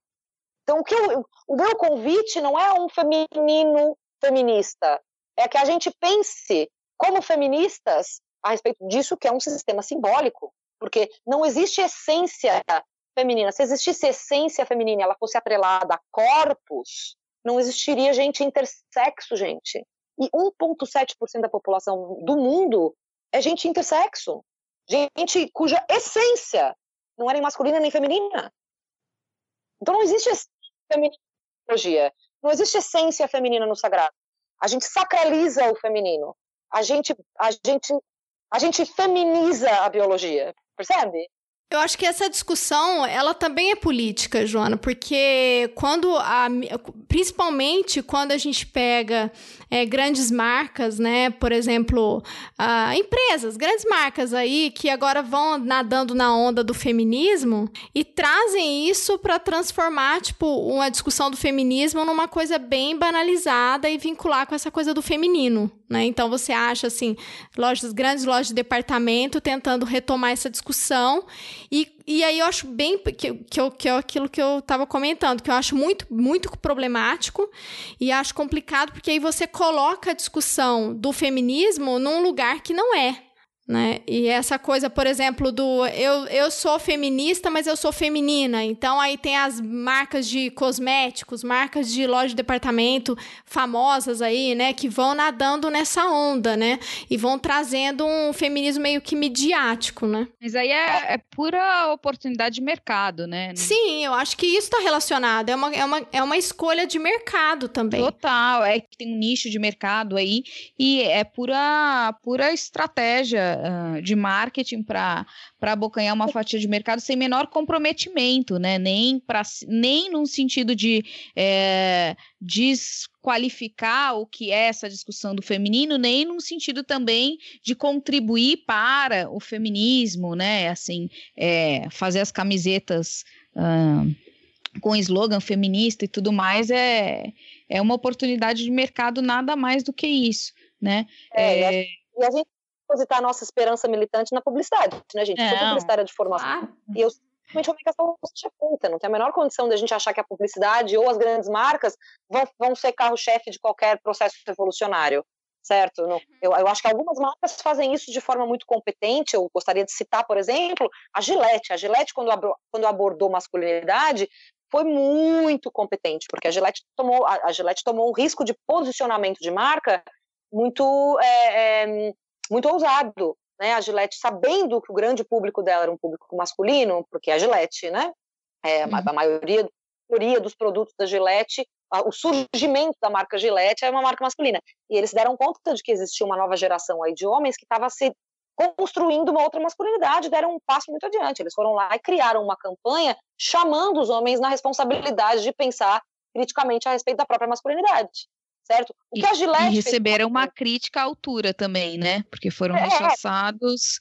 Mas isso é, é, inevitável, isso é inevitável. Qualquer tema polêmico que uma empresa vai tomar partido, ou que uma assim, celebridade vai tomar partido, a gente viu, nós estamos gravando esse podcast um dia depois da entrevista do Felipe Neto no Roda Viva, certo? O dia hoje só sobre isso na internet, só se falou sobre isso. Isso é, isso é, isso é da comunicação de massa, certo? Isso é, isso é- é- é específico da comunicação de massa. A Gillette, eu estou dizendo que a Gillette é o meu herói? Não, gente, a Gillette não é o meu herói, mas a Gillette fez um movimento na direção de tratar o assunto gênero de maneira muito mais responsável e tomou o risco de dizer para a própria audiência, olha, esse tipo de comportamento não dá mais, a gente precisa tomar uma atitude. Isso é muito legal, isso é muito bacana. Isso não significa, no entanto, que a Gillette vai salvar o mundo. A Gillette, para mim, francamente, está fazendo o mínimo.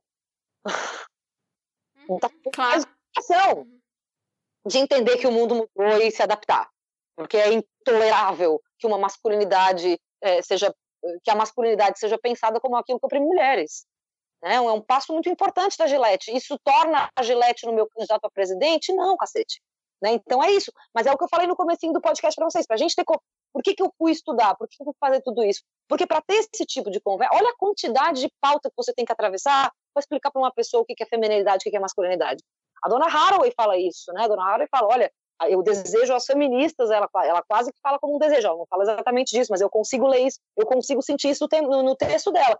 Eu desejo aí que a gente aprenda a falar mil línguas, porque para conseguir estabelecer qualquer é, é, diálogo racional a respeito de gênero, você precisa estar preparada para falar com a sua audiência sobre comunicação de massa, política, tem tudo isso, porque essas coisas estão atravessadas. Não, e o quanto é Sim. difícil, né? Assim, o tempo inteiro, tudo que a gente eh, se posiciona, como a gente se veste, qualquer coisa tá sobre um julgamento, né? E vai ser. eh, você precisa pensar naquilo, você precisa refletir sobre aquilo, né? O tempo inteiro, fazer uma escolha, né? Em relação a tudo. Ô, Carol, deixa eu, deixa, eu, de- deixa eu só voltar numa coisa que eu acho que eu queria que a gente explorasse mais, né? Por que, por que é importante, né, a gente falar é, numa plena crise aí de pandemia, crise política, tudo isso, por que é tão importante debater feminismo e patriarcado? Porque é, acho que essa é uma resposta e essa é uma discussão importante para a gente poder para a gente poder argumentar, para a gente poder defender, porque é, vai muito naquilo que a gente estava conversando anteriormente, né?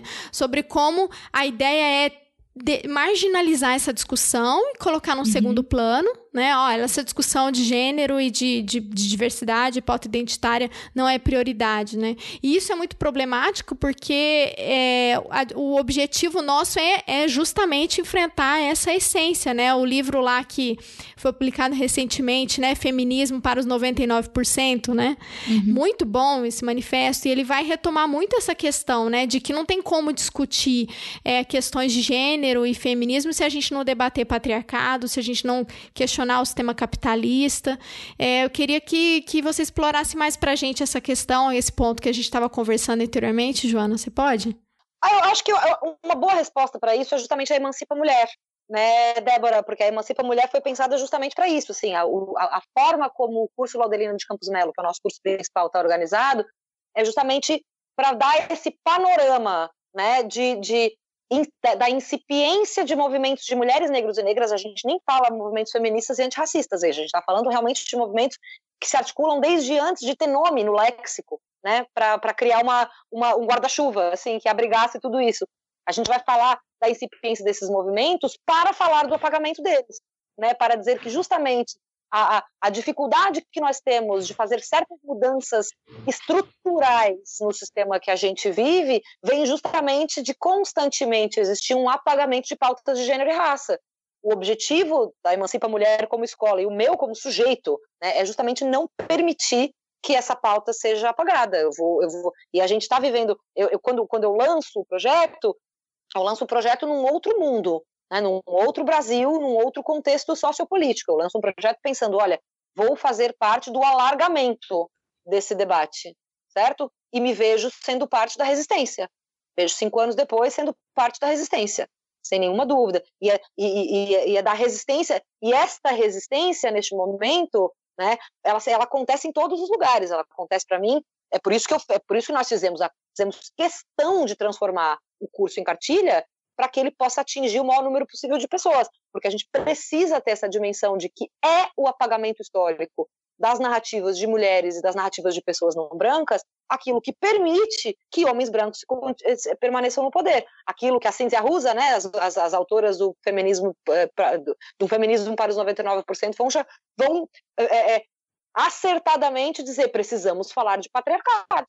Né? Não tem a menor não tem a menor condição da gente pensar em qualquer estrutura política futura, né, secundarizando as questões de gênero e raça, porque é o que eu costumo dizer, os, nós não somos hologramas, né? O corpo é categoria central da análise política. Ninguém, a política não é, é, só tem só só tem o benefício de pensar que o corpo não é categoria central da política aqueles cujos corpos não estão constantemente na mira da destruição que são homens cis brancos.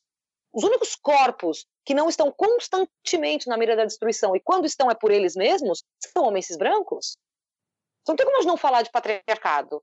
Né? É, a, o que a gente precisa, eu acho que o que a gente precisa aprender, isso, e, e aí, de novo, eu chamo a interseccionalidade como ferramenta interessante, é a, acomodar a crítica racista e feminista uhum. e não refutar, nunca. Mesmo entre nós, quando uma feminista negra nos critica, a gente tem que aprender a acomodar essa crítica e não dizer, ah, mas eu sou legal. Percebe? Mas nem o, o ah, mas eu sou legal, eu nem todo homem de feminista branca. Né? A, gente precisa, a gente precisa aprender o que a gente, a, a gente, quem, quem é esse a gente, né? A gente, todos nós que estamos resistindo ao patriarcado, certo? Que é um grupo muito grande nesse momento, né? Então, gente, o que a gente precisa entre nós é acomodar as críticas é, é, feministas e antirracistas, porque a gente precisa é, é fazer o que o Milton Santos nos sugere, né? É ir além da alienação e procurar por aquilo que nos une. E aquilo que nos une, para mim, francamente, é o inimigo comum, é o patriarcado. Que não é, veja bem, um homem cis branco que está andando na rua.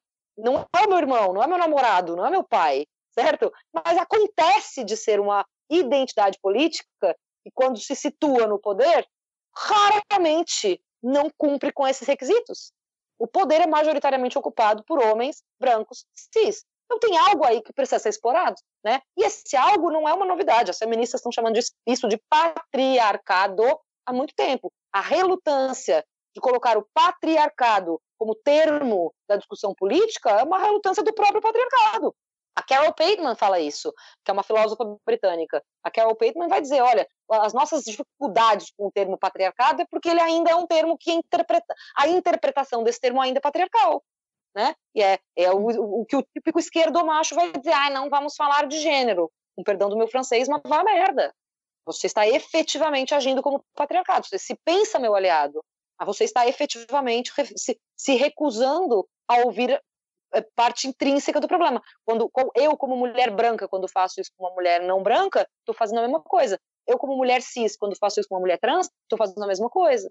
Então, a gente tem que pensar no patriarcado como lógica estruturante e não e não e não, é, é, e não é, abrir mão né, de falar da forma como ele se organiza. Algumas pessoas vão chamar ele de supremacia branca, algumas pessoas vão chamar ele de cis, de cis CIS, né, sistema ou cis heteronormatividade. São vários nomes para um amálgama de poder que caminha sempre junto, né, e que não é coincidência, tende a ser encarnado por corpos cis de homens brancos.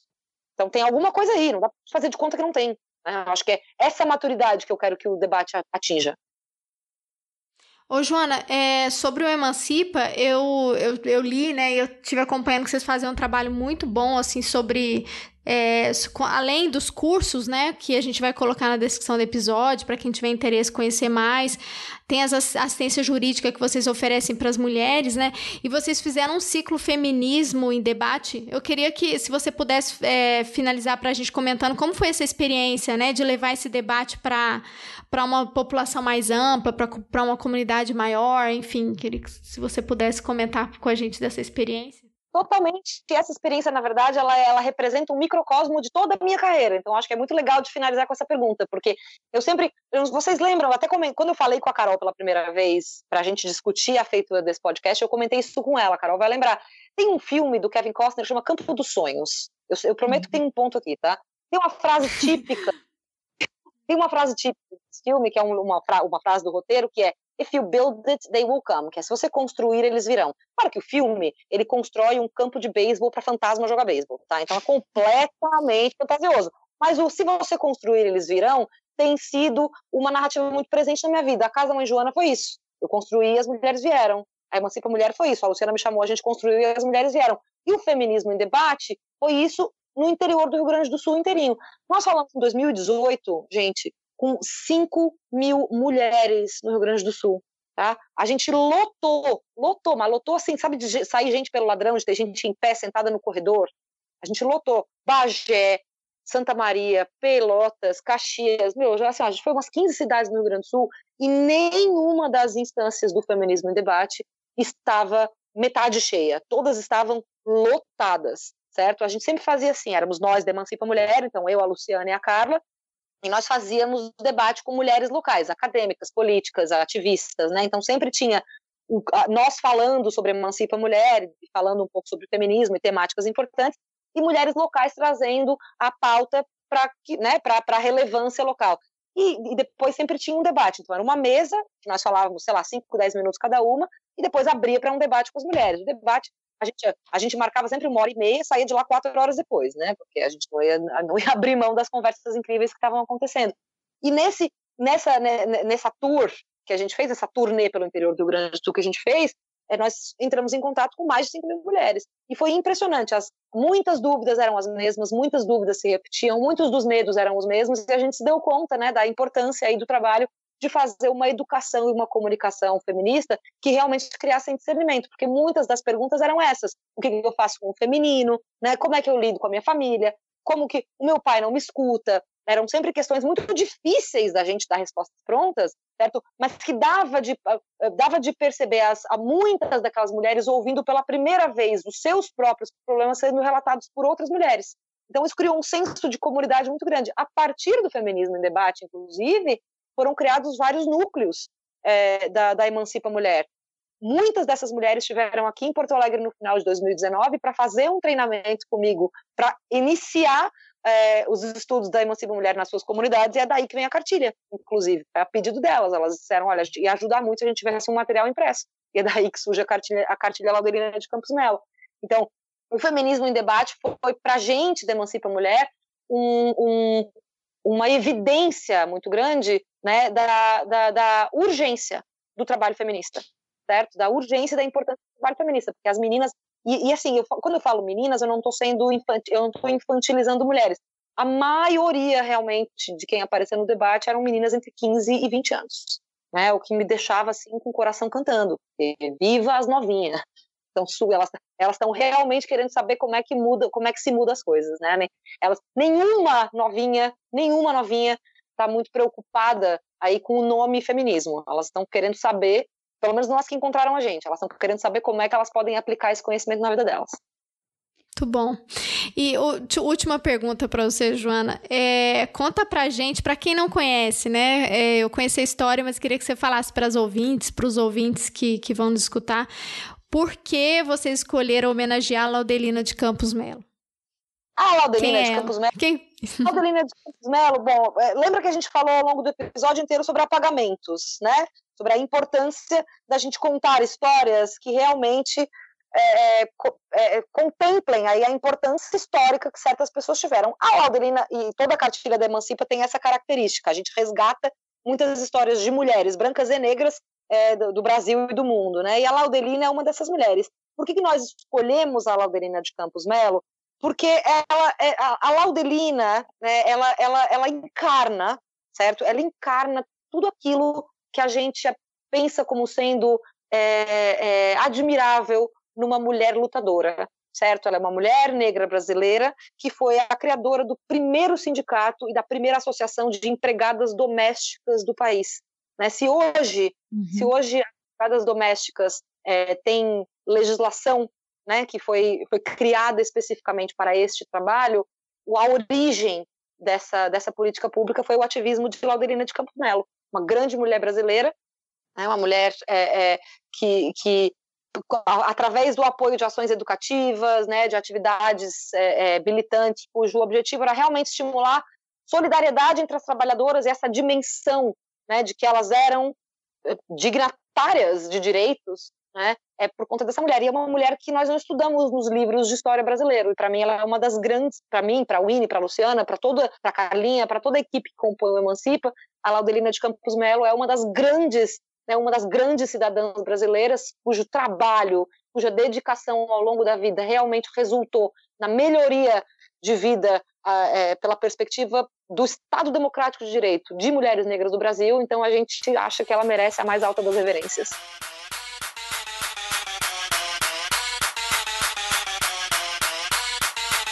baguncei a divisão. Esparramei, peguei sua opinião, um, dois, pisei. Se der palpitação, não dá nada, conta até três. Negrita dela caia, cala que samba no Se quiser conferir, vem cá pra ver se aguenta. Miro muito bem enquanto você tenta. Enquanto mamacita fala, vagabundo senta. Mamacita fala, vagabundo senta. Depois ela me tocar, não adianta fugir. Vai ter que se misturar ou se bater de frente, periga cair já que é pra tombar, tombei. Muito bom, foi um prazer ter você aqui, uma honra. Foi bom demais. Oi, gurias, bom demais ter conversado com vocês. Quando eu vejo, já tem uma hora e meia que a gente tá conversando, poxa. é verdade. A gente Não, tá segurando você falo... aqui tarde da noite. Sempre começo falando pra Débora, vamos fazer esse mais curto. Ah, não tem como, gente. Tanto tempo de silenciamento que quando as mulheres pegam pra falar, tem que. Esses dias atrás eu, eu conversei com a Jorgetânia, a Jorgetânia Ferreira, que é professora aqui na UFO, e ela é filiada ao, ao PSOL, né? E ela, a pesquisa dela foi sobre as empregadas domésticas. Então foi muito bacana também o bate-papo que a gente teve com ela sobre, a, sobre o trabalho doméstico, sobre essa discussão em, em tempos de pandemia foi bem bacana. Então eu lembrei muito do. Agora que você contando da Laudelina, eu lembrei muito desse papo também. É. No texto, no texto da Marielle Franco, né, no Tem Saída, que foi para mim um dos textos é, mais, mais importantes da minha vida, assim, eu sou editora do livro, né, então obviamente eu li todos os textos 85 vezes, e o texto da Marielle sempre me chamou muita atenção, porque ela faz esse chamado pra gente, né, pra intelectualidade em geral, assim, ela fala, olha, a gente tem que pensar nas mulheres negras, né, eu tô usando as mulheres negras porque esse foi o grupo que a Marielle se, é, se, se, se, é, organizou o discurso dela a partir de, mas esse discurso é um discurso que a Bell Hooks vem chamando a atenção há muito tempo da gente, que é o discurso das margens, dos marginalizados, que é parar de pensar nas pessoas marginalizadas como sendo apenas problemáticas, mas elas são, na verdade, quem tem sugerido melhorias né, de maneira mais eficiente. A Marielle nos faz esse chamado para pensar no discurso da margem, não como sendo aquele que merece apenas o nosso olhar, mas que, que a gente precisa aprender dele. Né? Então, chamar o curso de Laudelina também tem isso, é, é colocar, é, é, é, dar a esta mulher a importância que ela genuinamente tem. Ela transformou a sociedade brasileira, ela precisa estar nos livros de história, e ela não está. Então, a nossa. Sim, toda a potência, né, desse movimento. Né? É tarefa como feministas, né? Também narrar essas histórias de acordo com a relevância que elas merecem. Não, e, e, também perceber que não se colocar como vítima, né? Muito embora Exato. a gente esteja numa relação de dominação pelo patriarcado e tudo mais, é, mas entender que a gente é agente, né? É, porque essa posição de vítima nos coloca num papel muito passivo. É, e é. quando a gente retoma a agência, é aí que vem esse poder transformador, porque essa transformação ela vai partir das mulheres. Né? Não é. adianta esperar que os homens decidam que agora é, eles precisam dar mais espaço para as mulheres se as mulheres não entrarem chutando a porta ou exigindo isso, né? Então, essa, esse silenciamento também é, vai muito nessa direção, né? É, colocar sempre a mulher nesse papel ou de vulnerável, de vítima e tudo mais, a gente tem que tomar cuidado é, para que essa percepção dessa relação uh, de, de dominação não, não venha acompanhada de um discurso equivocado de vitimismo, né? Nem, nem do discurso equivocado, né, de vitimismo e nem do discurso de empoderamento fácil, o, o sagrado feminino com a maquiagem, né? Não, não, o, os dois discursos são igualmente problemáticos e você veja os dois discursos vão tratar vão ser, eles vão se compor a partir do feminino, a fragilidade do feminino, né? O poder da natureza, certo? E tudo balela. É por isso que eu quero investigar o feminino com essa maneira feminista, porque o feminino, historicamente, como linguagem, tem sido usado em nosso detrimento e a gente precisa ficar esperto. Isso mesmo. Muito bom. bom demais, Joana. Prazer. Uma honra queria... falar com você. Parabéns Obrigada, Joana. Imagina, precisando me chamem, eu louca pro vídeo podcast divulgar.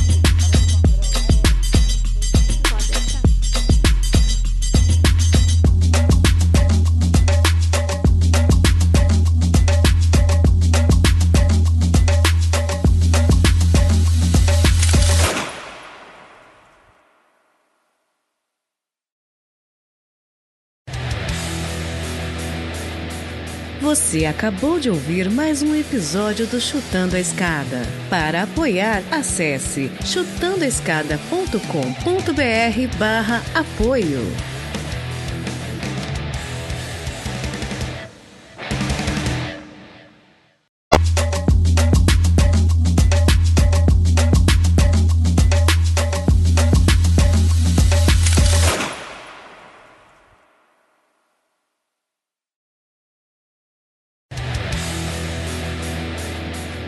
Você acabou de ouvir mais um episódio do Chutando a Escada. Para apoiar, acesse chutandoaescada.com.br barra apoio.